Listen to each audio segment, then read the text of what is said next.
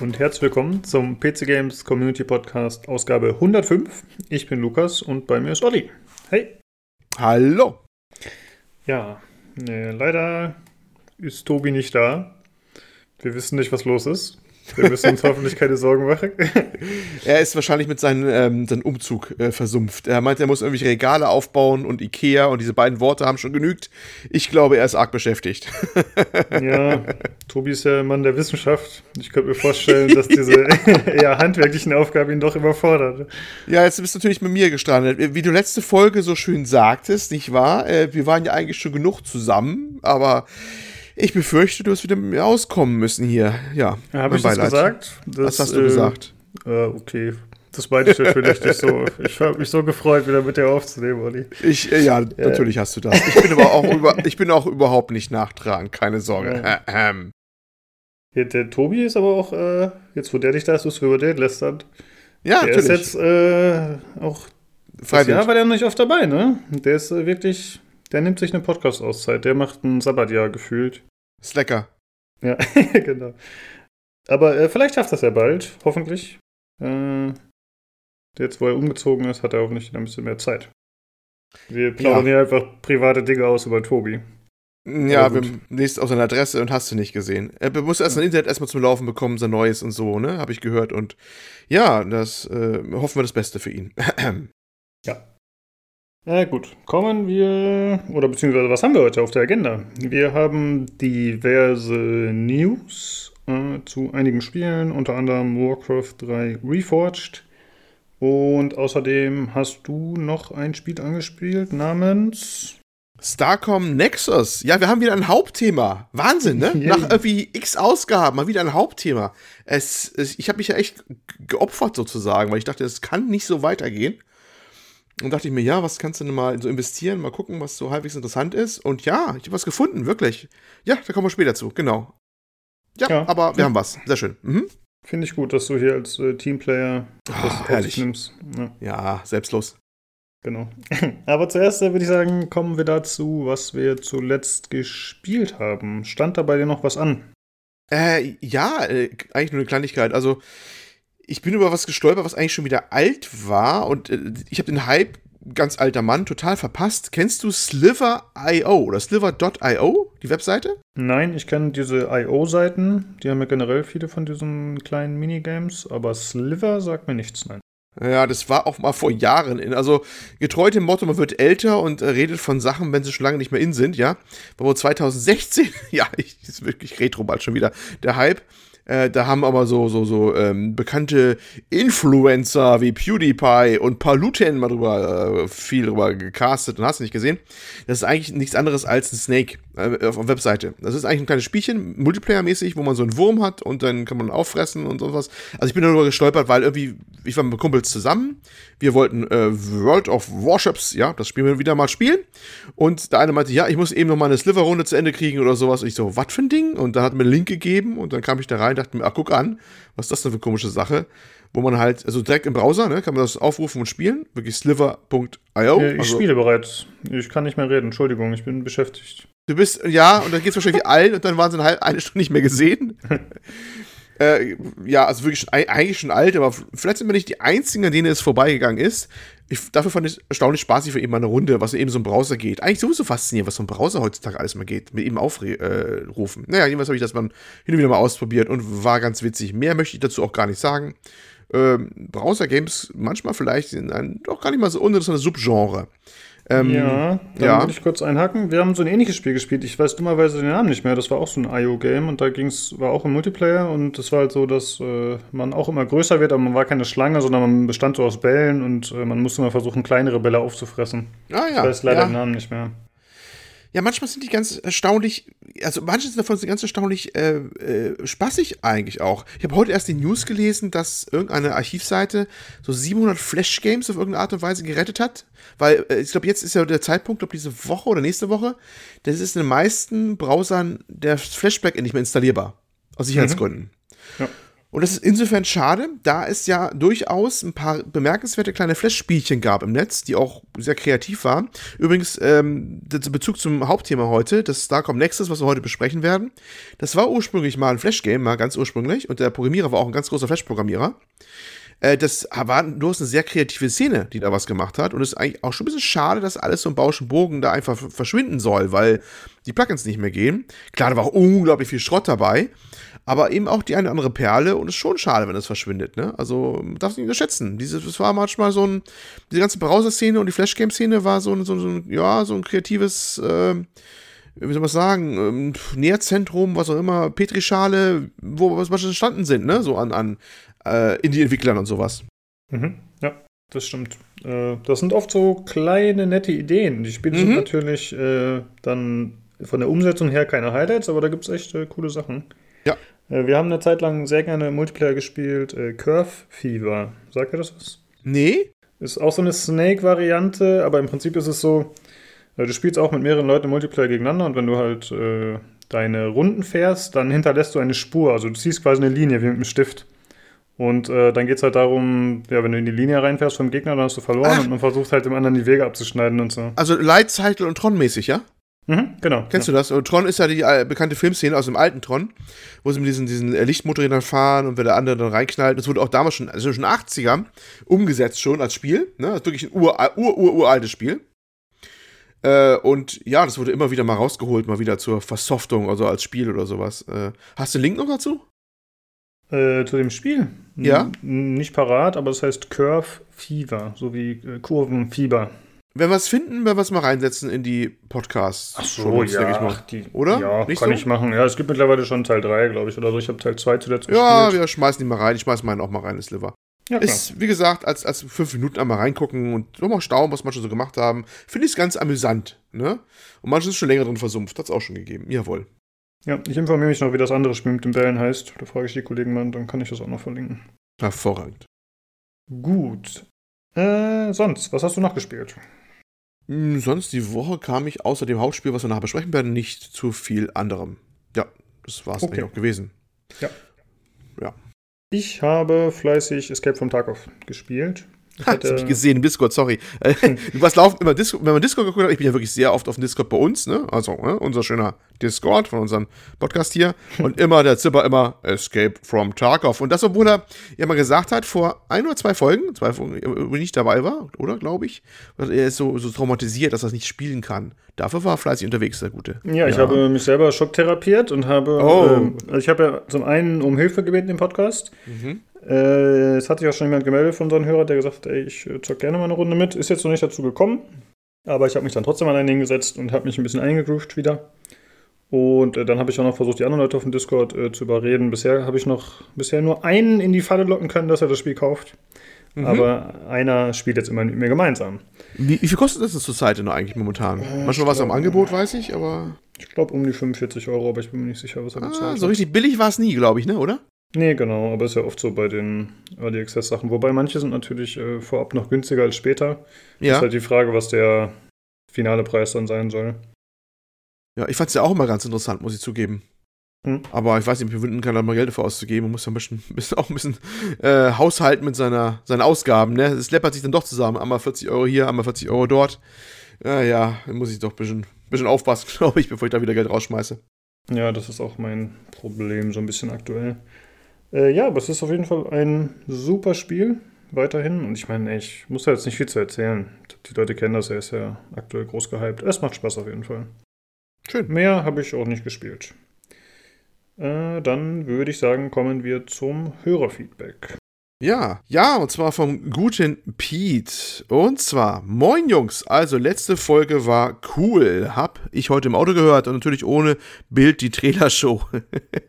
ja, wir haben letztes Mal über die ähm, Sinnhaftigkeit äh, schon äh, sinniert, oder ihr habt über Sinnhaftigkeit sinniert, ne?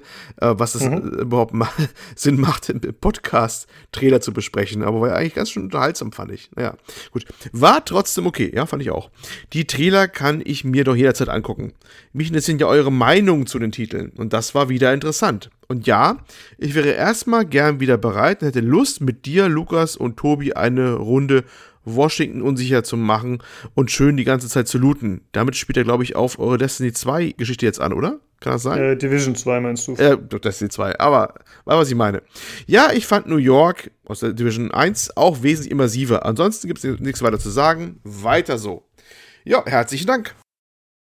Genau, danke für das gute Feedback. Das ist gut, dass die Folge trotzdem äh, bei dir zumindest gut ankam. Äh, ja, der Vanity hat sich auch schon im Discord gemeldet und meinte, er würde auch mal eine Runde Division 2 mitspielen.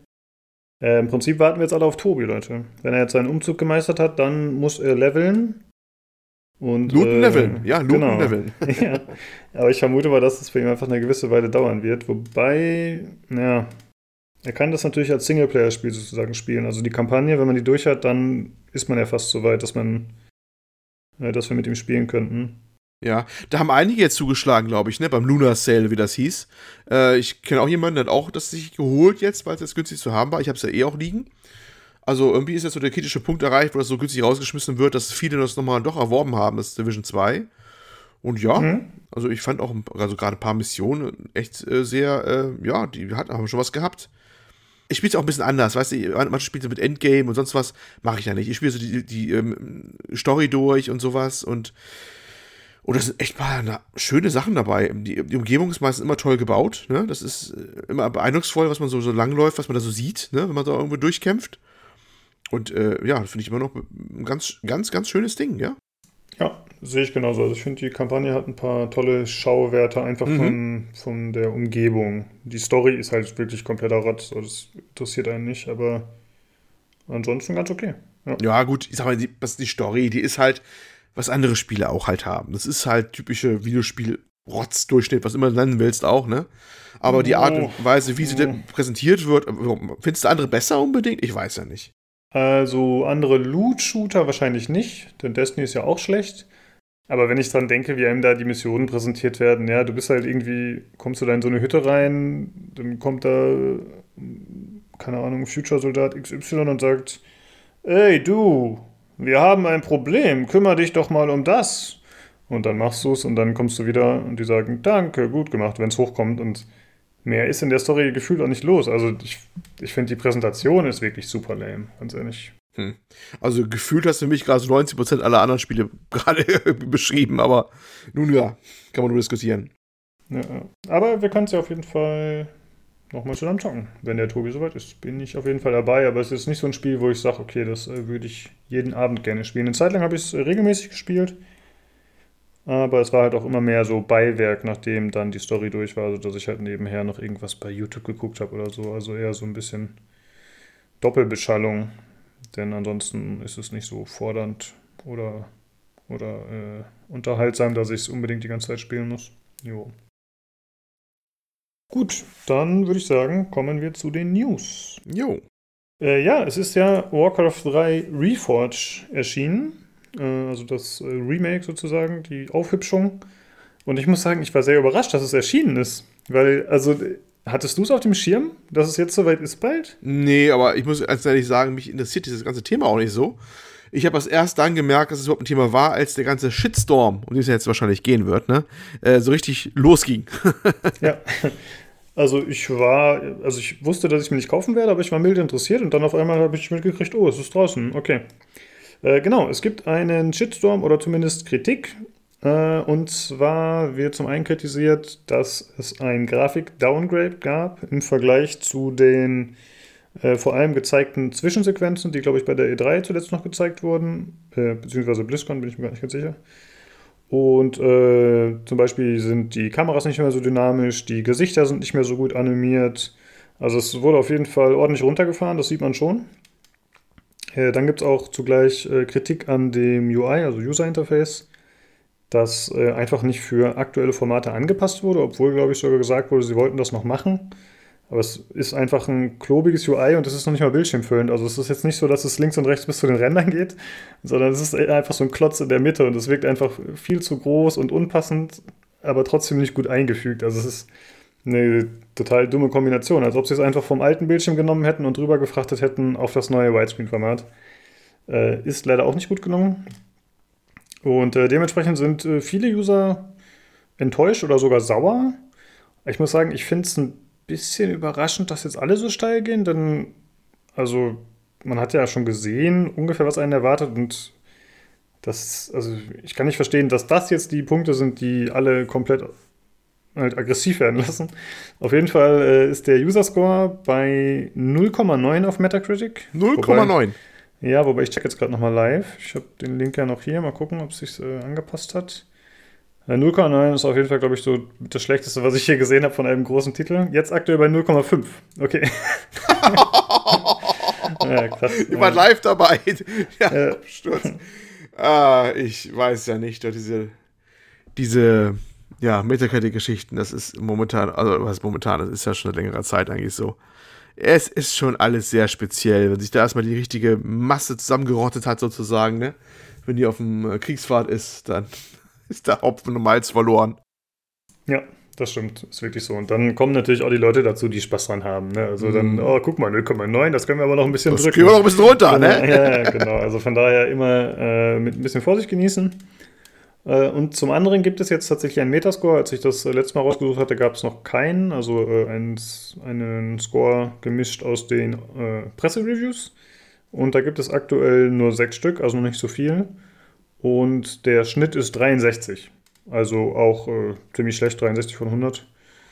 Äh, ich hatte auch vorher schon ein paar Reviews so ein bisschen gelesen, ein paar Fazits und so überflogen. Und äh, ja, da heißt es halt oft, äh, ja, das braucht ihr nicht spielen. Eigentlich könnt ihr das alte Warcraft spielen, äh, außer dass es ein bisschen aufgehübscht ist. Ansonsten lohnt es sich nicht. Und äh, von daher ziemlich enttäuschend anscheinend.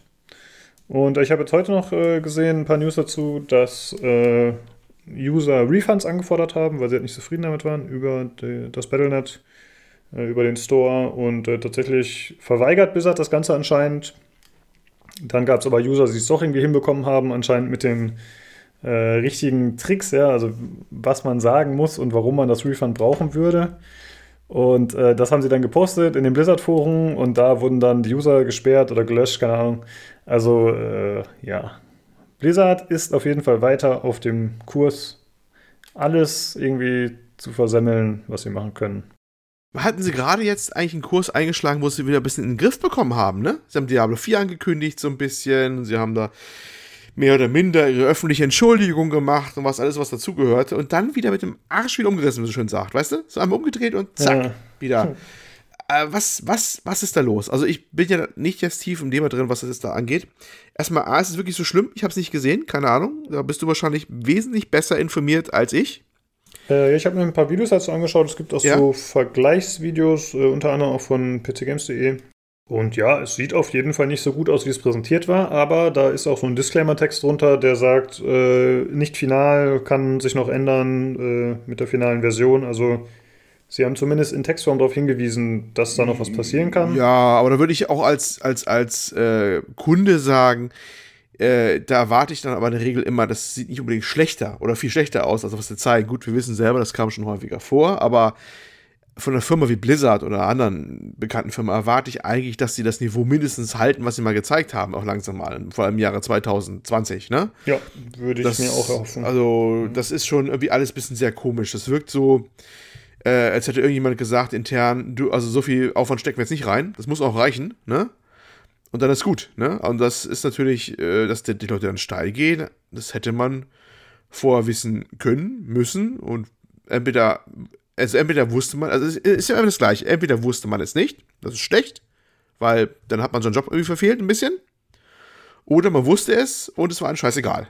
Ne? So ungefähr. Zwischen den beiden Möglichkeiten ja, gibt es eigentlich nur. Ja. Und das macht beides irgendwie nicht besser. Ne? Das ist immer das Problem bei den ganzen Geschichten, immer, finde ich immer. Das stimmt. Und was du, wo du schon gesagt hast, dann kann man ja auch das alte spielen. Das ist ja, glaube ich, gar nicht so einfach, ne? Das ist ja erstmal so direkt gar nicht mehr ins Lieber gewesen. Wenn man aus dem äh, Blizzard Store das äh, jetzt installiert hat, dann hat er automatisch die Reforged-Version installiert. Genau, also es wurde empfohlen, wird natürlich nicht von uns empfohlen, aber ich habe äh, diverse Kommentare gelesen, die gesagt haben, man soll die gecrackte Version spielen. Da man anders sonst keinen Zugriff mehr drauf hätte. Ja. Na, ganz toll. Tja, äh, ja, ich muss zugeben, natürlich, vielleicht ist es ein bisschen unfair von meiner Seite, dass äh, ich das jetzt als nicht so dramatisch ansehe, weil mir das Spiel eigentlich von Anfang an relativ egal war, weil ich von Anfang an fand, das sah nicht toll aus. Aber wenn man jetzt, äh, wenn es jetzt ein Spiel wäre, wo ich ein richtiger Fan wäre und auf das ich mich gefreut hätte und wo ich wahrscheinlich vorab schon Geld bezahlt hätte, dann wäre ich vermutlich auch unzufrieden und pisst. Jo. Ja, ist schon, ist schon irgendwie übel. Naja, gut. Ich, wie gesagt, ich stehe auch nicht so tief drin, aber äh, irgendwie schon der Aufreger der Woche gewesen, ne? Das muss man schon sagen. Ja, würde ich, ja, sehe ich auch so. Äh, gut, dann machen wir weiter. Äh, es gibt ein Spiel, äh, das von einem Indie-Entwickler aus Hamburg entwickelt wird, von Zero Six Game. Das nennt sich, also das Spiel selbst heißt Zero Six Behind Enemy Lines. Äh, das kam eigentlich ziemlich überraschend jetzt auf. Äh, die haben irgendwie vor einem Monat haben die ihren Twitter-Account erst geöffnet und äh, haben jetzt schon diverse Bilder gezeigt, ein bisschen Artwork, ein paar ähm, äh, Screenshots von irgendwelchen Einheiten und so. Und was soll das sein? Das wird ein taktischer Militärshooter. Mm, das soll sich orientieren an Rainbow Six, Ghost Recon oder auch dem alten SOCOM, habe ich gelesen. Das Ganze wird äh, gemacht in der Unreal 4 Engine. Und äh, das wird in Third Person gespielt, aber wenn man dann zielt über Kimmer und Korn, dann wechselt es in First Person. Mhm, also wie Ghost Recon quasi so, ne? Genau, wie die letzten Ghost Recon-Teile, ja. Und äh, das Ganze soll eine düstere Singleplayer-Kampagne zum einen bieten und zum anderen soll es mehr Spieler gegeneinander geben mit diversen teambasierten Modi. Mhm. Und äh, da ist eine Alpha für 2020 geplant und man kann sich auch jetzt bereits schon anmelden. Was ich einfach mal gemacht habe, denn ich bin neugierig. Ja, das gar nicht mitbekommen. Es ist ein Hamburger Entwickler. Okay. Also Good Old Germany hier mit dem Einsatz. Ja, hat mich auch überrascht. Äh, es war auch nicht so einfach, was über die zu finden. Also zum einen, weil die halt anscheinend brandneu sind äh, und der Name Zero Six Games, also da habe ich äh, nicht viel zu gefunden, leider. Mhm. Also wissen keine Hintergründe, ob es ehemalige Studenten sind von irgendwas oder so. Nichts genau. bekannt. Ja. Ähm, ich bin auf jeden Fall neugierig auf das Spiel. Ich glaube nicht, dass es letzten Endes mein Game werden wird, aber ich mache mir ein bisschen Sorgen, dass das ein bisschen mehr Show ist als alles andere aktuell. Ich meine, wir werden es dann mhm. in der Alpha sehen, aber das, was man auf deren Seite sieht oder auf dem Twitter, das erinnert mich an das, was man auch von Mod-Projekten teilweise sieht. Also nicht, also nicht, weil die Qualität schlecht wäre, sondern einfach man sieht ein paar Shots von irgendwelchen äh, Units, also von äh, irgendeinem so äh, Military Spec-Op-Typen, dann vielleicht von einem Helikopter und man sieht halt so viele einzelne Momentaufnahmen. Ich sehe da jetzt noch nicht viel, was für mich nach einem fertigen Spiel aussieht. Und deswegen habe ich ein bisschen Angst, dass das Ganze jetzt eher so ein bisschen äh, Werbebilder sind, sozusagen, ja, um erstmal ein bisschen äh, die Leute zu ziehen, aber dass da nicht so viel hintersteckt. Mal schauen. Jo. Ich werde es auch hinterher ausprobieren, wenn es rauskommt. Also wenn die Alpha startet und falls ich da eingeladen werde, zugelassen werde, wie auch immer, dann werde ich definitiv nochmal berichten. Äh, dann kommen wir zur nächsten News. Und zwar haben einige ehemalige BioWare-Mitarbeiter ein neues Studio gegründet, Archetype Entertainment. Und äh, die entwickeln jetzt ein RPG-Rollenspiel. Und zwar soll das ein äh, Multiplattform-Rollenspiel sein in einem Sci-Fi-Universum. Was ich schon mal gut finde, da äh, horche ich schon mal auf, weil ich finde, es gibt nicht so viele gute Sci-Fi-RPGs aktuell. Mhm. Äh, ich hoffe, Mass Effect-Fans steigen uns nicht aufs Dach, aber Tobi ist ja nicht da zum Glück. äh, und das Akt. Ja, du hast ja gesagt, nicht so viel gute. Es hat, hast ja nicht gesagt, dass Mass Effect kein gutes wäre, ja? Mhm, mhm. Ja. Mhm, mhm, mhm. genau. äh, auf jeden Fall gehört das Archetype Entertainment zu Wizards of the Coast. Äh, das sind die Macher von Magic, also äh, nicht nur von dem Online-Game, sondern tatsächlich halt von dem Kartenspiel. Die, und äh, die, die gehören denen jetzt quasi an als eigene Division, hieß es. Also sollen schon irgendwie unabhängig davon arbeiten, aber ich weiß auch nicht, gehören irgendwie trotzdem dazu. Und äh, die BioWare-Mitarbeiter, die das Studio gegründet haben, das ist zum einen James Olin, der hat die Studioleitung, der hat schon äh, an Baldur's Gate zum Beispiel mitgearbeitet, also war schon BioWare-Veteran auf jeden Fall. Und der andere ist Chad Robertson, der ist jetzt der General Manager bei Archetype. Und der war unter anderem vorher Lead Designer bei Dragon Age Origins. Hm. Und ich glaube, zuletzt war er auch bei Ensign mit beteiligt. Äh, nehmen wir das nicht als böses Omen. ich wollte sagen, ein äh, Synonym für Qualität. ich meine, gut, immerhin ist er nicht mehr dort. Äh, ja, was ja, heißt das? Hat er gesagt, ich habe keinen Bock mehr? Oder heißt das, sie haben gesagt, wir haben keinen Bock mehr auf dich? You never know. Ja, das ist absolut, das können wir einfach nicht wissen. Also, das ist, das ist so ein Riesenprojekt. Äh, irgendwie Schuld an jemanden ranzutackern, wie das Spiel geworden ist, kannst du vergessen. Das weißt du nicht, aber nicht genug Hintergründe. Ne? Also das, EA ist schuld, wie immer. Äh, natürlich, Zweifel sind die auch schuld. Ich, ich halte die Lage immer ein bisschen komplexer, gerade bei so riesen Projekten. Das ist. Aber dann wir auch das Endfilm-Thema, das haben wir in der Vergangenheit, glaube ich, mindestens zwei bis dreimal getan, glaube ich, nicht wieder aufdröseln. Ne? Nee. Ja, aber man, was man merkt, diese Leute aus dieser, kann man fast schon sagen, Ära, als Endfilm entstanden ist, und BioWare überhaupt, die hat es in alle möglichen Richtungen verschlagen, ne? Das ist so ein Exodus gewesen und die finden sich langsam irgendwo überall wieder. Mhm. Ja, ich Ja. glaube schon, dass da so ein, so ein Exodus war. Mhm. Das stimmt, aber lässt sich ja nicht nur bei BioWare beobachten, gefühlt. Ne? Also bei Blizzard zum Beispiel sind ja auch viele gegangen. Mhm. Also äh, es scheint generell so ein Trend zu sein. Ich weiß nicht, ob das einfach mit der Veränderung des Business zu tun hat, vielleicht, oder einfach mit dem Alter der Leute auch. Denn mittlerweile ist es ja so, dass äh, die Branche doch mittlerweile ein bisschen älter ist. Und vielleicht gibt es da einfach welche, die sich denken, okay, das tue ich mir jetzt nicht mehr an Ja. oder ich gehe in Rente, je nachdem. Wahrscheinlich alles, weißt du? Das sind mehrere Gründe. Ja, wenn es sich eine Firma stark verändert und gleichzeitig sind die Senior-Mitarbeiter quasi, was heißt älter, aber auch schon halt ein gereifteren Alter, dass sie sagen kann, komm, den Scheiß muss ich mir nicht mehr geben, ne? Weil wie sich alles entwickelt oder so. Dann kommt halt mehrere Faktoren zusammen. Das wird es wahrscheinlich sein. Ne? Und dann, dann, ja, gut, ich, vielleicht kann ich mir noch was Neues nochmal starten. Jetzt bin ich nochmal Mitte 40 oder sowas. Einmal geht's noch, ne? Und dann findet man sich nochmal zusammen in anderen Unternehmen, wo man eher die kreative Kontrolle hat. Und dann verlässt man halt die Bude, wo die, sonst die Leute dadurch äh, geschleust werden und verbrannt werden, wie sonst was. Und dann will man nicht mehr Teil davon sein. Mhm. Könnte ich mir vorstellen, dass das immer so Faktoren sind, die eine Rolle spielen. Jo. Ja, auf jeden Fall äh, hat sich Archetype Entertainment vorgenommen, jetzt wieder storybasierte Spiele voranzutreiben und äh, hoffentlich denen zu zeigen, den Alteingesessenen, wie es geht. Mhm. Oder, äh, man sieht auch ein paar Bilder auf der Seite schon und äh, ich finde, es wirkt ganz stimmungsvoll, sind äh, aber nur äh, Concept Art. Genau, Concept Arts, danke. Und erinnert mich ein bisschen an Destiny von der Optik irgendwie, aber nur auf den Bildern. Also man weiß natürlich nicht, ob das finale Spiel Ja. dann wirklich da irgendwie ähnlich Also- aussieht. Man sieht wirklich nicht viel, außer ein paar Fu- Future-Knicken, da sind sie wieder. ja, ne? äh, man sieht halt so ein paar so, so paar, paar industriemäßige Bauten, so Landschaften mit ein paar Bergen im Hintergrund. Das ist wirklich nur wirklich so, so Concept-Art. Es geht weder daraus hervor, ob das ein Spiel wird, wo man eine Ego-Perspektive ist, noch ob man Third Person ist. Das sind wirklich so eher so Übersichten, ne? so Stimmungsbilder, sag ich mal so.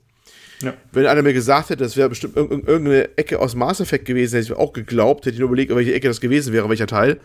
Das ist momentan alles noch relativ nichtssagend, finde ich noch. Ne?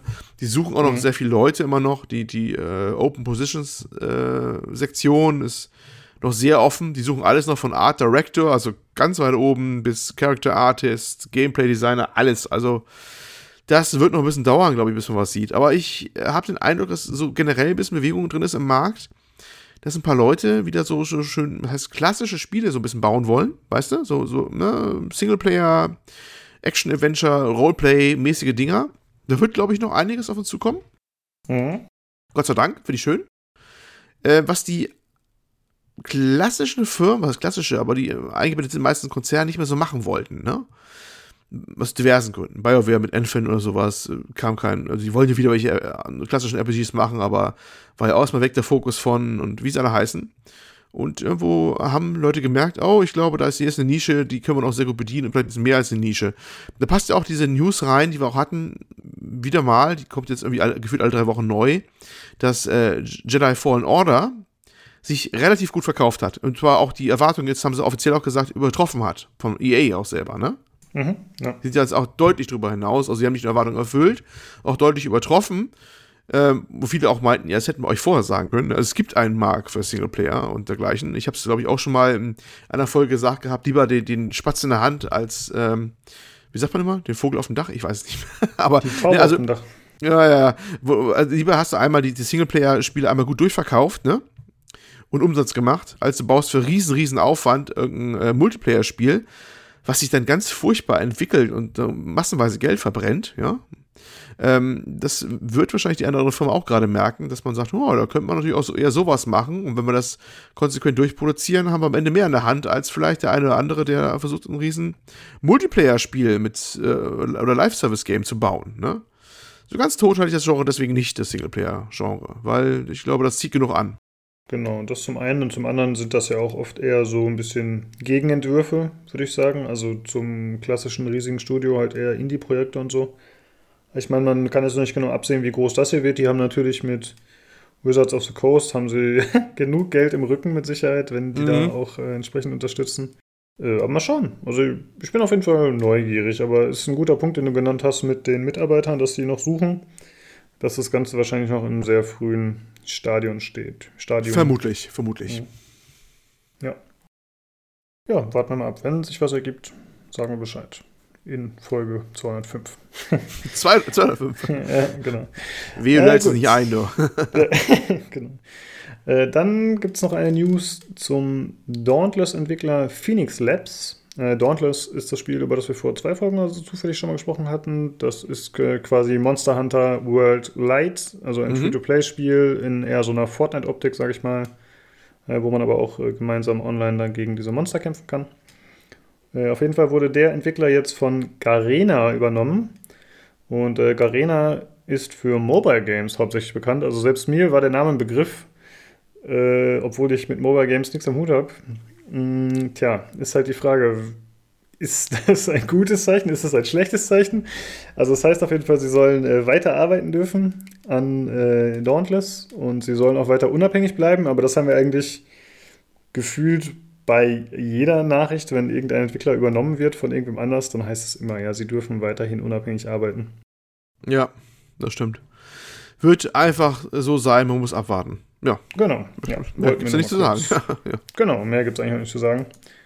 Und äh, wir hatten ja letzte Folge, glaube ich, über die Valve Index schon gesprochen und äh, darüber, dass sie komplett vergriffen war in so gut wie allen Regionen. Und äh, da hatten wir noch ein bisschen drüber sinniert, äh, ja, warum ist sie denn komplett vergriffen? Wurden einfach so wenig Einheiten äh, produziert oder ist sie wirklich so beliebt? Und äh, jetzt gibt es zumindest ansatzweise Zahlen äh, vom Marktanalystenunternehmen Superdata Research. Äh, die haben berichtet, dass insgesamt 149.000 Einheiten der Index abgesetzt wurden und davon 103.000 in den letzten drei Monaten, also seit der Ankündigung von Half-Life Alex in etwa. Das ist schon ziemlich krass, das Verhältnis. Das stimmt, ja. Also ich, ja. wann wurde der Index nochmal angekündigt? Uh, ich, Boah. Das ist eine Live-Recherche. Ne? Ja. Live-Recherche. Ja, schau mal eben nach, genau. Äh, und äh, somit ist äh, die Index. 28. Juni 2019 war Erscheinungsdatum. Okay. Erscheinungsdatum, ja, das heißt, mhm. also Juni 2019 Erscheinungsdatum. Das Ach ist nicht so lange her.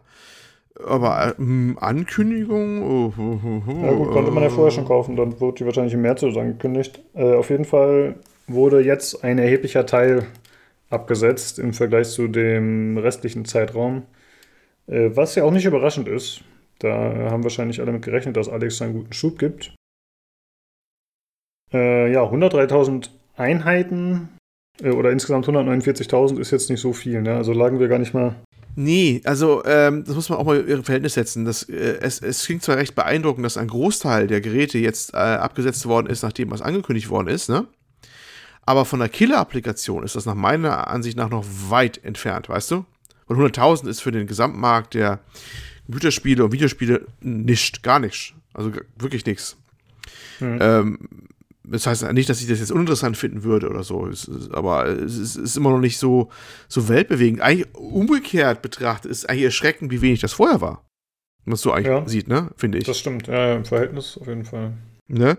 Ähm, ich hatte interessanterweise heute erst einen Podcast gehört aus einer ganz anderen Richtung, wo es dann aber indirekt wieder zum Thema äh, VR zurückging. Und zwar mit dem, äh, ein Interview mit dem Bernd Lehahn. Wer ist Bernd Lehahn? Bernd Lehahn ist der Chef von Egosoft.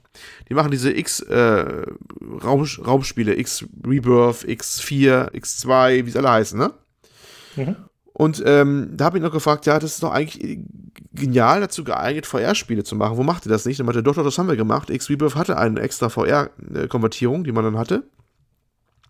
Bei X4, dem neuesten, hat das noch nicht gemacht, weil äh, schlicht und ergreifend äh, gemerkt hat, es ist einfach die Basis noch nicht da dafür, um das, ähm, dass sich die Konvertierung lohnt, weil das ist doch schon relativ aufwendig. Ich meine, die Grafik selber, dass es läuft im Headset, das ist nicht das Problem. Da waren sie eine Woche durch, aber dass die ganze Bedienung halt auch läuft bei den ganzen unterschiedlichen Headsets mit den ganzen Handteilen und so, das hat dann schon fast ein Jahr gedauert, so nach dem Motto, ne? bis überall alles mhm. gut lief. Ja. Und dachte, das, äh, so toll er es findet, die waren wohl ein Studio, was fast alle äh, Headsets im, im, im, Büro auch liegen hatte, wirklich die jemals erschienen sind. Die haben auch die, die äh, Headsets von, von Oculus gehabt, bevor es zu Facebook gegangen ist und alles. Aber das ist einfach wirtschaftlich nicht äh, zu rechnen. Bisher. Er hofft auch, hat es explizit genannt, dass Half-Life Alex was tut in, der Richtung, dass sich das mehr verbreitet, weil er wäre der Erste, der auch sagen würde, hier komm, wir setzen das neue X4 nochmal um äh, VR, ne? Aber äh, das ist momentan immer noch nicht so viel, dass man sagt, das ist der Massenmarkt und dass sich äh, das auch wirklich lohnt von der Install-Base. Denn letztlich geht es immer um diese ominöse Install-Base. Ist völlig egal, ob es eine Plattform ist wie eine Konsole oder halt eben um das Headset. Ne? Du musst die Install-Base haben, dass du weißt, du kannst mhm. es überhaupt potenziell absetzen. Und so viel ist das immer noch nicht, auch wenn jetzt hier solche Zahlen hantiert werden. Äh, ja, ne? ist doch immer noch recht übersichtlich. Ja, das auf jeden Fall. Ist halt die Frage, wie viel könnten sie absetzen, wenn sie mehr produziert hätten? Ne? Wie viel würden es wohl abnehmen? Das kann man ja, natürlich jetzt nicht abschätzen, aber prinzipiell sehe ich es genau wie du. Ich äh, glaube auch, dass das nicht jetzt den Erdrutsch für VR bringen wird. Äh, VR ist einfach, wird weiter in Nische bleiben, glaube ich. Solange es so unzugänglich bleibt, wie es ist, in Sachen äh, Komfort, Bedienung, wie man es halt benutzen kann. Ich glaube, wenn sich da nicht einiges tut, wird es weiterhin nischig bleiben, ja. Gut, äh, das war es auch erstmal zu Valve Index. Schade, dass Tobi nicht da war. Der hätte vielleicht noch mehr dazu sagen können. Dann würde ich sagen, kommen wir zu deinem Spiel. Starcom Nexus.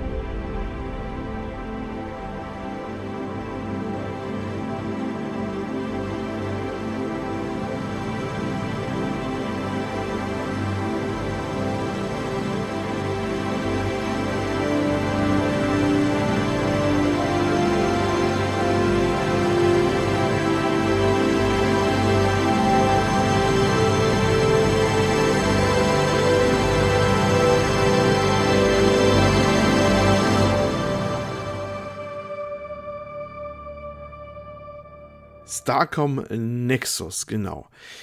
Ja, ich äh, bin über dieses Spiel gestolpert und zwar über die bei der Printausgabe der letzten PC Games, wo das irgendwo oben links oben am Rand klebte, glaube ich, bei irgendeiner, das sie immer drin haben, diese Spiele-Bestenlisten. Ne? Warum auch immer das da oben drin war, aber äh, ich sah das und äh, war für mich ganz interessant.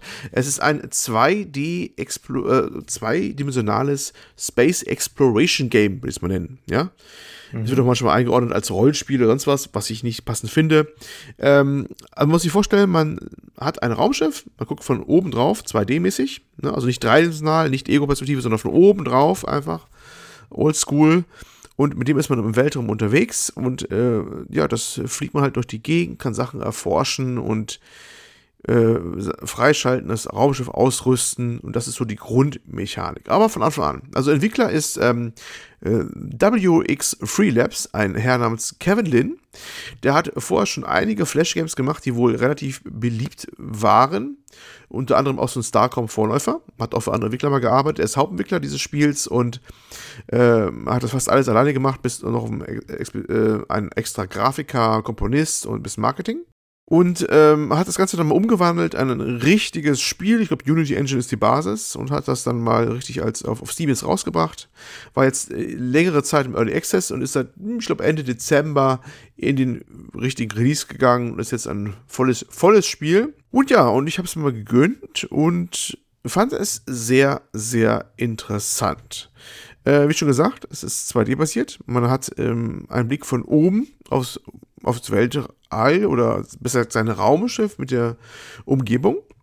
Hintergrund ist, ähm, man ist so ein Kommandant, hat gerade sein erstes Kommando bekommen mit so einem kleinen Mini-Raumschiff, so einer kleinen Frachter, was immer das ist. Und äh, gleich am Anfang überschlagen sich ein bisschen die Ereignisse. Man wird weggesaugt in einen fremden Universum oder einen anderen Teil des Universums.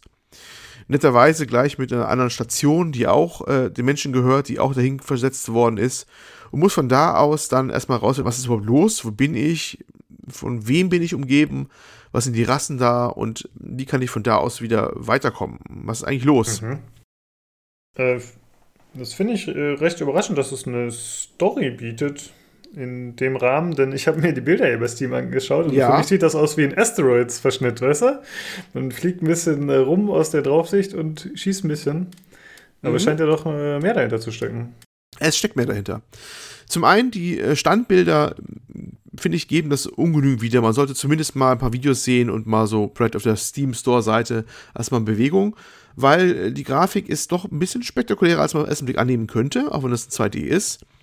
Ähm, ich greife jetzt ein bisschen vor, was die Bewertung der, der optischen und akustischen Qualitäten angeht, aber äh, wenn man da lang reist und man die Planeten sieht, die sehen ziemlich cool aus, die Planeten, wenn man vor allem wenn man reinzoomt, da haben wir so eine Zoom-Stufe, man kann rein und rauszoomen aus der Ansicht die haben schon was mit ihren Atmosphärenschichten und wie sich alles bewegt und sowas. Und auch gerade die Sonnen, die scheinen ordentlich da und wirfen so Lensflares und hast nicht gesehen. Sieht ziemlich gut aus. Also hat auch optische Qualitäten.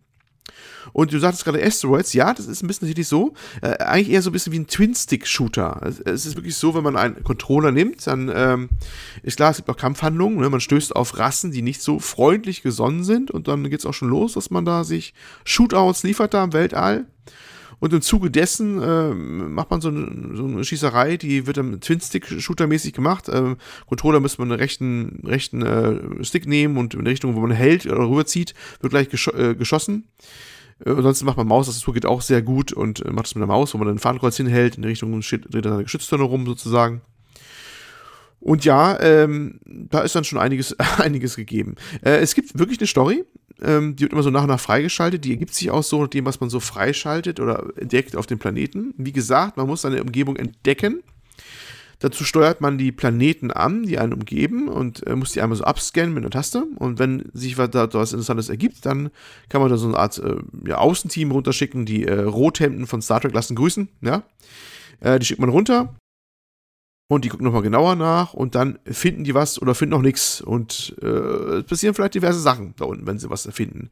Und wenn sie was finden, gibt es dann in der Regel entweder Rohstoffe, die man auch braucht, nämlich zum Bauen und äh, von Sachen oder im Rahmen des Storyverlaufs, oder halt Research Points, also Forschungspunkte. Und mit diesen Forschungspunkten kann man wieder äh, den Technologiebaum freischalten, der direkt äh, für das eigene Raumschiff zum Beispiel zu gebrauchen ist. Ne? Denn auch, es gibt irgendwie als weitere Mechanik, in diesem Spiel auch so einen kleinen Raumschiffsbau, ist Simulator blöd gesagt, aber so, so ein Modul, wo man halt also auf hexagonalen Feldern sein eigenes Raumschiff bauen könnte und auch beliebig zusammenstellen kann.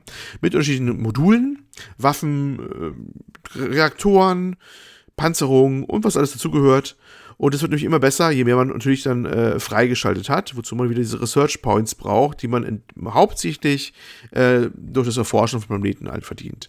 Also spielt man auch das ganze Spiel hindurch das eine Raumschiff nur. Also man wird da nicht noch neue bekommen oder man kann es ersetzen, sondern es wird nur ausgebaut. Ja, es ist eigentlich das einzige Raumschiff, was man ausbaut, aber das ist so ein bisschen geschummelt sozusagen, weil du kannst jederzeit Blueprints laden, die du auch selber abspeichern kannst.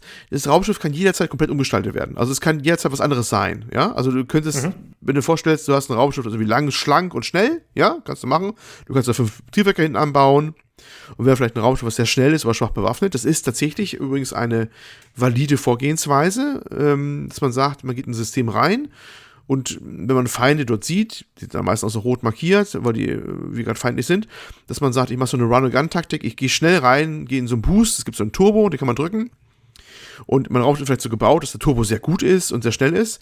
Also ich reingehe, irgendwie Sachen hole und gleich schnell wieder abhaue. Oder durch äh, Speede gleich zum nächsten ähm, Warp-Point. Es gibt so, es gibt so, man muss sich vorstellen, es gibt immer äh, so Sachen wie schwarze Löcher, die gehen immer zum nächsten System. Die bilden so eine Art Netzwerk dann, wo man von System zu System hüpfen kann. Oder es gibt so Stationen, die von irgendwelchen mysteriösen Vorgängerrassen gebaut sind, die direkt als Schnellreisepunkte dienen, die dann gleich weiter wegwarpen können zu anderen Punkten auf der Karte. Ne? Und natürlich kann man sich ein Raumschiff bauen, das dann halt vielleicht sehr schnell ist und einfach durchbricht durch die Feindlinien. Oder man baut sich halt das fiese Schlachtschiff, was sich einfach durchkämpft. Das geht alles. Mhm. Es ist immer das gleiche Raumschiff, das ähm, hat den gleichen Namen, aber es, es, gestaltet sich halt voll um. Ne? Ja, klar, das ist natürlich ein, ein spielerischer Trick, dass man nicht sagt, man hat mehrere Raumschiffe oder so. Es ist, im Prinzip genau das Gleiche. Aber äh, geht ganz gut. Und das ist eigentlich sehr, sehr schön, dass es so gemacht hat. Es gibt da wirklich so ein bisschen Flexibilität rein. Äh, Wer es nicht machen will, kann man einfach bestimmte Blueprints laden und fertig. Das ist für den, was faulen, aber für den, der nicht selber rum experimentieren will, der kann sich einfach fertiger Blueprints, also Blaupausen laden und hat dann die entsprechenden Raumschiffe. Oder man kann sich halt selbst dafür ausgaben und dann alles Mögliche einbauen an äh, Systemen, ja. von Waffensystemen und so weiter auch. Ja. ja, das ist eigentlich so die grundlegende Spielschleife, die Game Loop des ganzen Spiels auch, was da so stattfindet bei dem ganzen Ding. Ja. Mhm. ja. Klingt auf jeden Fall cool mit dem Raumschiff, dass man da halt äh, wirklich nach eigenem Gusto ein bisschen anpassen kann und die eigene Spielweise eben auch mit äh, einfließen lassen kann. Mhm. Ähm, du hattest vorhin gesagt, man kann, äh, man hat zum einen die Research Points, die hast du ein bisschen erklärt, und du hast gesagt, man äh, kann bauen. Das bezieht sich aber wirklich nur aufs Raumschiff. Also man hat jetzt nicht noch irgendwie einen Planeten, den man anfliegt, wo man Verteidigungsanlagen baut oder sowas. Also es ist nur das Raumschiff, oder? Nicht, dass ich wüsste, wobei ich zugeben muss, mich würde nicht überraschen, wenn das auch noch kommt, aber ich glaube nicht, weil das Spiel überrascht mich immer wieder. Ich habe jetzt auch schon, boah, ja, das heißt schon, aber fünf Spielstunden sind auch drin oder sechs. Und es überrascht mich immer wieder, was ich, was ich stoße, weißt du? Was immer neu dazukommt. Mhm. Ähm, wobei ich nicht glaube, dass es gleich jetzt so extrem werden wird, dass man jetzt ganze Station baut, obwohl, meine Hand würde ich nicht in Feuer legen. Ähm, es ist wirklich so eine Sache, dass, dass, dass dieses Spiel einen immer wieder neue Sachen bietet, die man entdeckt. Und auch mal neue Sachen vorkommen und auch kleine Mechaniken immer neu vorkommen oder so was ich sehr erstaunlich finde für so ein kleines Spiel. Äh, was mich auch ein bisschen begeistert, weil äh, echt so, du, du, reist da durch die Gegend und entdeckst dann Sachen, wo du sagst, oh, das ist jetzt mal eine Sache, die habe ich die ganzen Systeme vorher noch nie so gehabt, äh, was da passiert. Zum Beispiel, dass du ähm, mhm. so eine Art äh, neuartiges Beschleunigertor entdeckst, wo du dir durch die Galaxie geschleudert wirst oder sowas, ne? Und das ist ziemlich, ziemlich erstaunlich, finde ich, was, was, was das Spiel da so anbietet oder sowas. Ne? Ähm, um mal zurückzukommen, was, was dir eigentlich passiert. Du lernst andere Rassen kennen. Es gibt natürlich, es gibt so eine Rasse, die ist eher dir feindlich gesinnt, äh, aber dir technologisch unterlegen. Die kannst du ziemlich in Massen abschießen, solange sie nicht zu viel vom Vorkommen. Es gibt eine, die ist ja sehr freundlich eher gesinnt und äh, die will gleich die Gefälligkeiten haben und in Return geben sie dir gleich wieder sozusagen an Gefälligkeiten zurück. Das hat er ganz gut ausbalanciert, der gute Kevin Lehn, dass du gleich zu Anfang was hast und dich orientieren kannst und auch Fortschritt hast aber auch viele andere und sehr mysteriöse Rassen, die man nach und nach entdeckt und wo schon Böses schwant und äh, erstmal sagst, okay, da muss ich erstmal rausfinden, was die machen. Und äh, das ist sehr, sehr, sehr, sehr schön gemacht. Äh, umso erstaunlicher, weil eigentlich alles, was du da erlebst, in Textfenstern stattfindet. Das sind alles eigentlich nur textuelle Beschreibungen. Es gibt keine Sprachausgabe, es gibt keine Zwischensequenzen, also nichts Animiertes, sondern alles findet nur in kurzen, relativ kompakten Textsequenzen statt. Aber dort durchaus atmosphärisch und sehr gelungen und präzise. Und das hat mich auch überrascht und äh, sehr motiviert, weil es ist wirklich mal was anderes und, äh, und trotzdem äh, geht das Kopfkino los. Zum Beispiel, man entdeckt eine Rasse, ähm, die ist äh, sehr neugierig. Die äh, sagt, sagt immer, äh, ja, ähm, gibst du mir was von deinem Wissen, dann gebe ich dir was zurück. So nach dem Motto. Ne? Also jedes Mal, wenn du triffst, ist Raumschiff von denen, irgendein Raumschiff. Mhm. Sagst du, äh, was kannst du mir anbieten? Und du sagst, ja, hier äh, Wissen von Photonbeschleuniger oder wie das heißt oder sowas. Okay, kriegst das zurück. Jedes Mal. Und dann triffst du wieder auf die, die eine der ersten Rassen, die du vorgetroffen hast, die, die nicht gesonnen, äh, gesonnen waren. Das sind die Sauriden, das sind so Echsenähnliche. Und dann kannst du die einen neuen Menüpunkt fragen, äh, was wisst ihr über die? Ne? Und dann sagt er, ja, das ist eine Rasse, die ist immer sehr neugierig. Ähm, ich wäre auch vorsichtig, weil wenn sie nichts Neues mehr bekommen, werden sie sehr aggressiv. Ne? Mhm. Wo du denkst, oh, okay, das wusste ich jetzt noch nicht. Ähm, das sollte man vielleicht mal im Auge behalten, dass man äh, immer was für die hat. Oder vielleicht ist es auch nicht gut, wenn ich dir immer was gebe. Ne? Und auf diese Art und Weise werden da so Beziehungen geknüpft und auch Hintergrundgeschichten erklärt mit relativ sparsamen Mitteln. die ich erstaunlich komplex und tiefgründig dann auch finde und die einen eigentlich bei der Stange halten, weil immer was Neues entdeckt mit den ganzen Rassen und den Zusammenhängen und sowas. Gleiches gilt auch für das Erkunden der, der Planeten. Wenn man auf diesen Planeten scannt, da, wie gesagt, kann man so ein Array-Team schicken, wenn man was gefunden hat und die gehen dann runter. Auch da bekommt man eigentlich nur ein Standbild und eine Textbox, was sie dort entdecken. Und manchmal sind in diesen Textboxen ganz Entscheidungssequenzen drin enthalten. Zum Beispiel, dass man sich durch ein Labyrinth kämpfen muss, einfach mit so North, South, East, also wo gehst du lang oder sowas. Und da passiert was Bestimmtes halt. Wie so ein altes Text-Adventure quasi, ne? Und äh, auch hier mit geringen Mitteln wird sehr viel Atmosphäre verbreitet und äh, ja, auch spielerische Elemente teilweise verwirklicht, was ich nur erstaunlich finde. Und das geht auch so nahtlos aneinander über und das finde ich äh, erstaunlich gut gelungen, was er da gemacht hat. Äh, weißt ja. du, ob das äh, zufallsbasierte Elemente sind oder Nein. ist das eine komplett Nein, das ist fix. Das ist fix. Okay. Das ist ein, ähm, ein, ein, ein fixes Universum. Also, jetzt ist der Wiederspiegelwert vielleicht auch relativ gering, ne, wenn man immer durch ist weil das schon alles so schon fest, äh, das ganze Universum fest ausgelegt ist und auch die Sachen, die man erlebt, sind auch fix.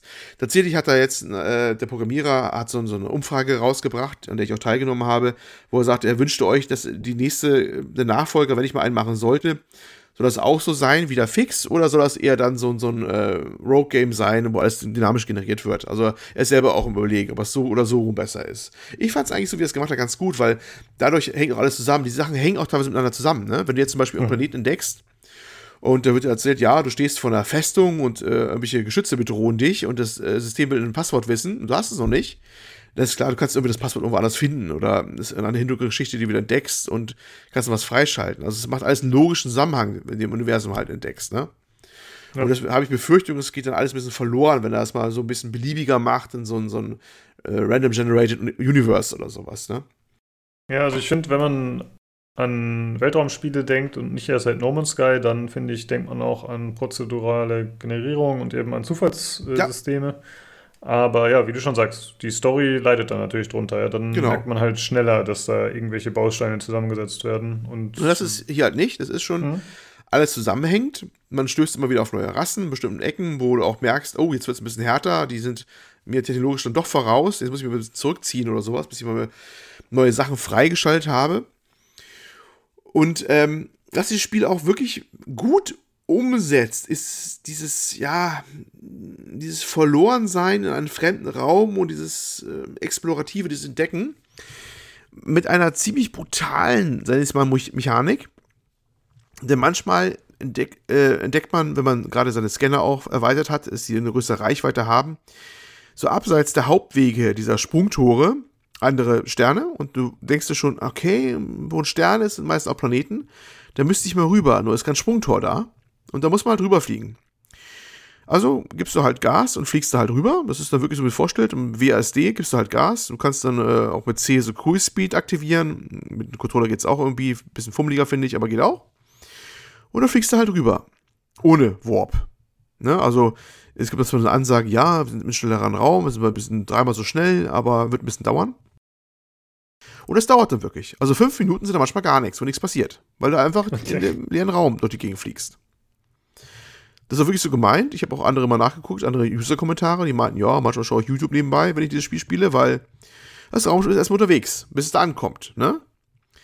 Das wirkt sehr bizarr, dass man da manchmal durch die Gegend reist, wo man eigentlich nichts machen kann, großartig.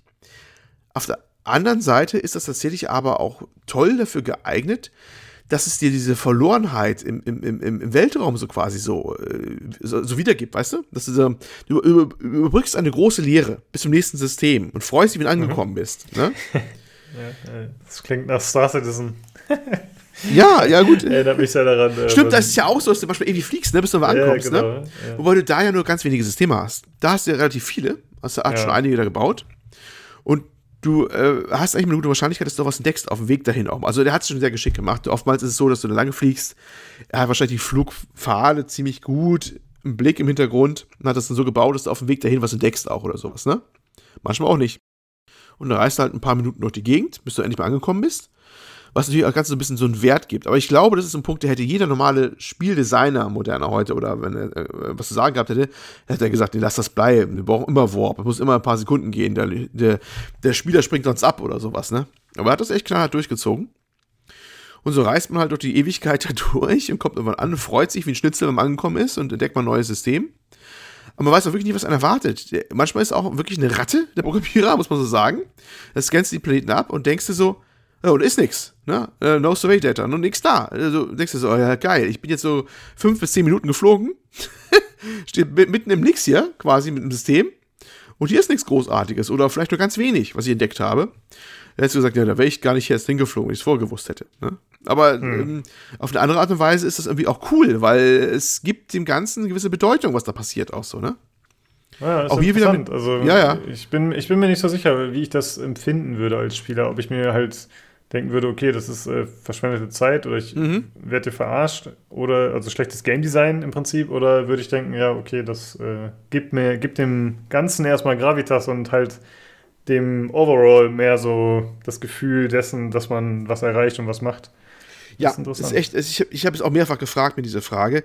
Ich glaube, er hat noch so ganz so gerade hinbekommen, die Kurve, dass er äh, es hinbekommen hat, dass es halt nicht wirklich zu lange wird und dass oftmals genug auf dem Weg dahin auch noch was passiert, weißt du? Mhm. Ne? Äh, entweder äh, kommt plötzlich die Meldung von einer Wissenschaftsoffizierin, also du hast immer so ein Board, also auch wenn du jetzt nicht einzelne Personen hast, die du verwalten musst, aber manchmal kommt ein Kommentar hoch, was dir sagt, hier, äh, auf dem Weg dahin haben wir was entdeckt, so eine Strahlung oder sowas, ne? Das gibt immer 30 Search Points nochmal oder so. Oder sie fragt nach 10 Minuten Flug so, äh, Captain, wo fliegen wir eigentlich hin? Ne? Oder sowas. Also er hat sich schon Gedanken gemacht, was diese ewig lange Reise angeht. Und äh, für meinen Geschmack hat das gerade noch so hinbekommen. Ne? Aber äh, ich glaube, ein mehr kommerzielleres Spiel hätte das, wäre das gnadenlos eingestampft worden. Dieses, dieses Feature, an Anführungsstrichen. Ja, ne? Ja, ja und ja. Nochmal ganz hm? kurz, du hast das Spiel ja gesagt, du hast ja gesagt, du hast es auf dieser Top-Liste entdeckt. Äh, mhm. Äh, dir war vorher, glaube ich, nicht so richtig klar, worauf du dich einlässt dann? Oder hast du dich schon eingehend damit beschäftigt, bevor du es dir geholt hast? So, eingehend ist übertrieben, aber ich habe nur gelesen, so 2D und Erkundungsspiel und Weltraum. Und irgendwie dachte ich mir, also klar, zum einen wir müssen mal wieder im Podcast mal wieder ein Hauptthema haben, nicht wahr? ja. Und äh, irgendwie sah es auch interessant aus, so ein bisschen. Hab dann reingeguckt nochmal im Steam mit Bewegung und so, dachte mir, jo, das kannst du mal bringen. Und ich muss sagen, es war für mich so ein bisschen ein Glückstreffer, weil du kennst es ja selber, manchmal reviewt man ein Spiel, auch für einen Podcast, und denkt sich so, ja, das fasse ich aber nie wieder an. Ne? Ja. Und äh, hier habe ich mir echt gedacht, oh, das, das macht wirklich Spaß. Das, das hat er erstaunlich gut hinbekommen, der fast einzelne Mensch, der das designt hat, wie das so alles abläuft. Es hat genug Schauwerte. Wie gesagt, die Grafik ist äh, erstaunlich gut eigentlich, aber abgesetzt also vom, vom Raumschiff, was relativ flach wirkt und durch seinen hexagonalen Modulaufbau auch nicht sehr attraktiv. Die gehen übrigens auch nicht, die sind auch ähnlich aufgebaut. Aber die Planeten und die Sonnen und so und dann das wirken immer sehr stimmungsvoll in dem System und die Nebel und so. Äh, also hat ein bisschen Schauwerte auch, so ein bisschen zumindest, dass es nicht ganz so dröge wird. Und äh, da kann man schon drauf einsteigen. Und dadurch, dass immer was Neues passiert, hat es auch so eine dauernde Motivation. Und auch der Kampf wird immer anspruchsvoller, was dann passiert und was dann auf dem Bildschirm abgeht. Dass das schon äh, wirklich eine Motivation hat. Und das finde ich schon sehr, sehr, sehr gelungen. Ach so, es gibt übrigens auch einen rudimentären Handel. Man muss auch handeln, um Rohstoffe zu kriegen. Das kann man dann mit den Schiffen machen, die vor Ort sind und so weiter, die man trifft. Äh, ist zum Beispiel auch wichtig, weil man bestimmte Rohstoffe besorgen muss. Entweder weil man die etwas bauen will für ein Modul fürs Raumschiff oder die Heimatbasis fordert halt was an, Ne? Oder man muss irgendwelche Materialien kriegen, um irgendwelche Leute zu heilen, das gibt es auch und sowas. Ich habe zum Beispiel gerade, kleiner Spoiler, ist gar nicht groß, ich habe mir gerade eine, eine, Krankheit eingefangen, wenn ich unterwegs bin. Meine Mannschaft, jedes Raumschiff hat eine Mannschaft und äh, wenn die um bestimmten Maß absinkt, dann ist, ist der Reparaturfaktor geringer und das Raumschiff äh, repariert sich nicht mehr so schnell. De, äh, in bestimmten Zeitabstand geht immer krank, immer. Jedes Mal wird einer krank und ich muss noch rausfinden, wie ich den wieder, wie ich den wieder heilen kann. Aber das muss ich im Verlauf der Story erst irgendwie freischalten, ne? Okay. Ja. Und das ist auch wieder so ein Punkt, wo wir mit geringen Mitteln, ne, einer der Grundmechaniker dieses Spiels, das ist die, die Besatzung des Raumschiffes, wie er darauf was gemacht hat, was in die Story gleich mit rein verwoben wird und was man jetzt irgendwie dann irgendwie auch lösen muss, das Problem. Und das ist schon ähm, ziemlich, ziemlich gut. Muss man einfach so sagen. Ich muss sagen, ich bin auf jeden Fall neugierig. Ich glaube, ich werde das mal ausprobieren über Steam Family Share. Ich finde, das klingt ganz cool. Ja, man muss ein bisschen sie erst rein grooven ein bisschen, aber dann mhm. immer was Neues gewesen, sozusagen. Man muss nur, und gerade bei diesen Sachen, die abseits von den, von den äh, Routen liegen, muss man auch mal ein bisschen Sitzfläche haben, dass man einmal rüberfliegt. Aber oftmals wird man auch belohnt, dass man ein neues Sprungtor aufmacht oder sonst was, und man dann später schnell hinkommt. Und äh, das ist schon echt ganz nett. Und du weißt eigentlich nicht, was dich erwartet. Ne? Ich habe dann, ich will ja nicht spoilern, aber du denkst neue Rassen oder sowas, ne? Wo du auch denkst, das sind aber schräge Typen. Da habe ich irgendwie Bedenken. Ne? Also zum Beispiel einer hat ja gesagt gehabt, zum Beispiel schick einen Abgeordneten deiner Rasse uns hinüber. Und äh, du, du hast so Textboxen, einer davon heißt so, ja, erstmal A, wäre es mit Bitte, ne? Und B, ich habe irgendwie ein ganz schlechtes Gefühl bei der Sache, ne? Und äh, ich habe auch echt hab auch verweigert, ihn äh, einen Offizier von meiner Mannschaft zu schicken. Zumal ich auf dem Planeten, die die bewacht haben, auch wenn die erstmal mich nicht angegriffen haben, alle neutral geblieben sind, entdeckt habe, dass die ganzen Planeten nur äh, aus roter Soße bestehen. Also quasi irgendwie äh, nur noch mehrere, Meere sind, die mit irgendwie ro roter Masse bedeckt sind. Und die, meine Away-Team meinte, ja, das ist irgendwie, da ist zumindest überall DNA drin. Das war, wo wir alles leben. Und ich so, okay. Und darüber schweben alle diese Raumschiffe immer, ne? Den traue ich irgendwie nicht mal im Weg gerade, der Rasse, die ich entdeckt habe. Oder solche Sachen entdeckst du halt immer, ne? Und äh, das ist dann immer schon sehr interessant, was da so passiert. Ähm, Auch hier mit geringsten Mitteln wieder große Atmosphäre geschaffen. Ja, weißt du, ob deine Entscheidungen, also wie jetzt zum Beispiel die in dem Dialog, ob die äh, nachhaltig irgendwas verändern? Also gibt es zum Beispiel alternative Enden oder verschiedene Stränge, die passieren können? Ah, das weiß ich leider noch nicht. Also ich weiß nur wohl, dass die ähm, mir feindlich gesinnt sein können, wenn ich bestimmte Handlungen durchführe. Äh, ne? Also wenn ich irgendwie hier beschieße oder trotz eindeutiger Aufforderungen Planeten besuche, dann werden die wahrscheinlich auf den Status feindlich kippen. So viel ist mir jetzt schon abzusehen. Ne? Mhm. Ob die Handlung oder die äh, sich am Ende noch verzweigen kann, kann ich noch nicht absehen. Wollte ich mir auch selber noch nicht spoilern. Also ich habe es auch nicht, noch nicht nachgeforscht diesbezüglich. Ah, okay. Ich habe ja gerade schon mal kurz versucht, über Google rauszufinden. Es scheint andere Enden zu geben, aber ich bin mir nicht ganz sicher. Ja, ja das ist ähm, so im Prinzip, äh, glaube ich, so ziemlich alles, was, was es da geht es kommt so ein bisschen Feeling von Rausch Enterprise auf, ne? So going where no one has gone before. Ähm, Grafik habe ich schon gesagt, stimmungsvoll, mit überschaubarem Mittel, aber sehr stimmungsvoll, gerade die Planeten und Sonnen. Musik und Soundeffekte auch, gerade die Musik ist auch ein schöner Soundteppich, der halt wunderbar passt dazu, je nach Situation.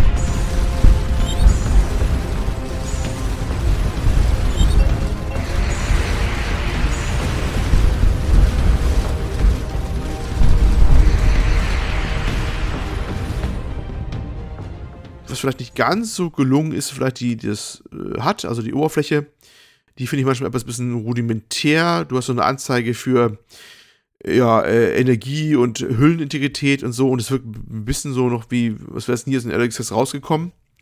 Aber äh, zweckmäßig halt. Ne? Steuerung übrigens äh, geht auch ganz gut per Maustastatur. Ich finde die sogar ein bisschen besser gelungen als ähm, Twin, die Twin-Stick-Shooter-Steuerung über Controller. Sollte eigentlich wartungsgemäß eigentlich andersrum sein, aber da fand ich ein bisschen das mit dem Cruise Speed, also man einstellen kann, dass er einfach weiterfliegt, ohne dass man da eine Taste drücken muss, ein bisschen fummelig. Aber geht beides. Ne? Ähm, vielleicht das Spielen am großen Fernseher ist vielleicht ein bisschen mühsam. Ich könnte mir vorstellen, dass die Schriftgröße und auch das Raumschiff, was normalerweise im normalen Zoom sehr, sehr, sehr, sehr klein ist, also das Raumschiff ist wirklich eigentlich nur ein kleiner Fleck auf dem Bildschirm, es ist ein Zoom dran, dass das auf dem Fernseher nicht ganz so gut funktioniert ja, ist auch bisher nur für den PC erschienen, glaube ich, auf Steam auch ausschließlich, sonst keine mm, anderen Versionen draußen.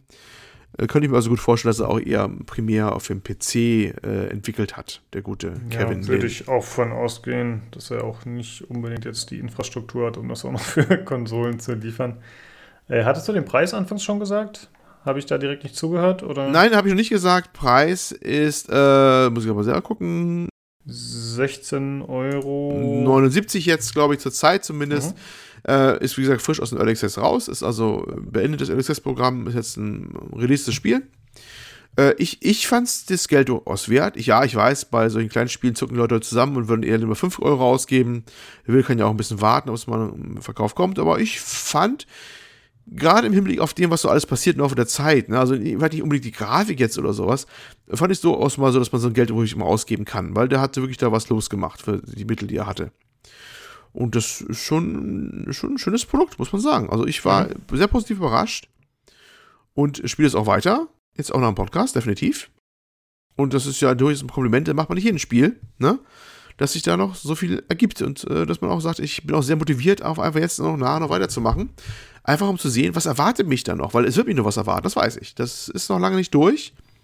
Und man wird noch einiges erleben da an Bord dieses Schiffes mhm. und was dann im Universum passiert.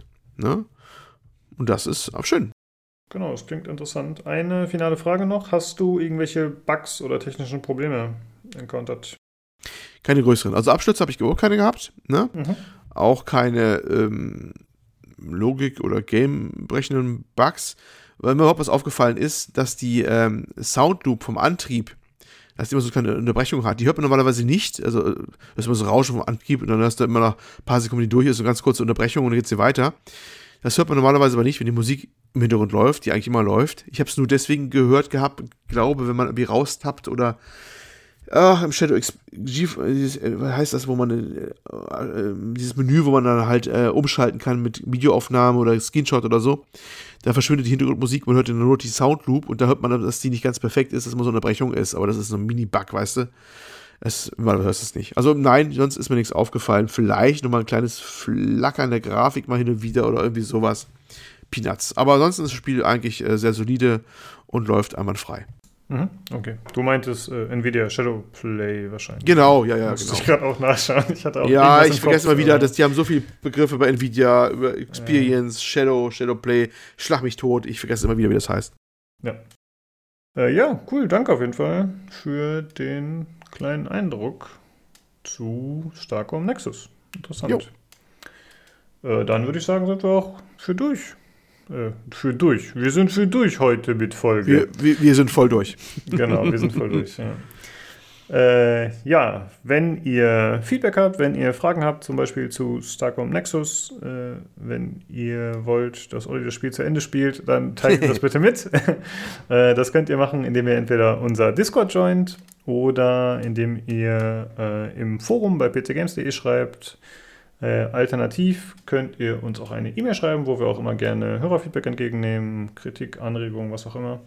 Das wäre unter pcgcpodcast.gmail.com oder ihr könnt uns über Twitter kontaktieren unter dem Handle podcastpcgc. Äh, ja, ansonsten findet uns überall Soundcloud, Spotify, iTunes oder Apple Podcast heißt das jetzt und bei den ganzen anderen Geschichten. In diesem Sinne, vielen Dank fürs Zuhören und schaltet gerne nächste Woche wieder ein zum PC Games Community Podcast. Ciao. Tschüss.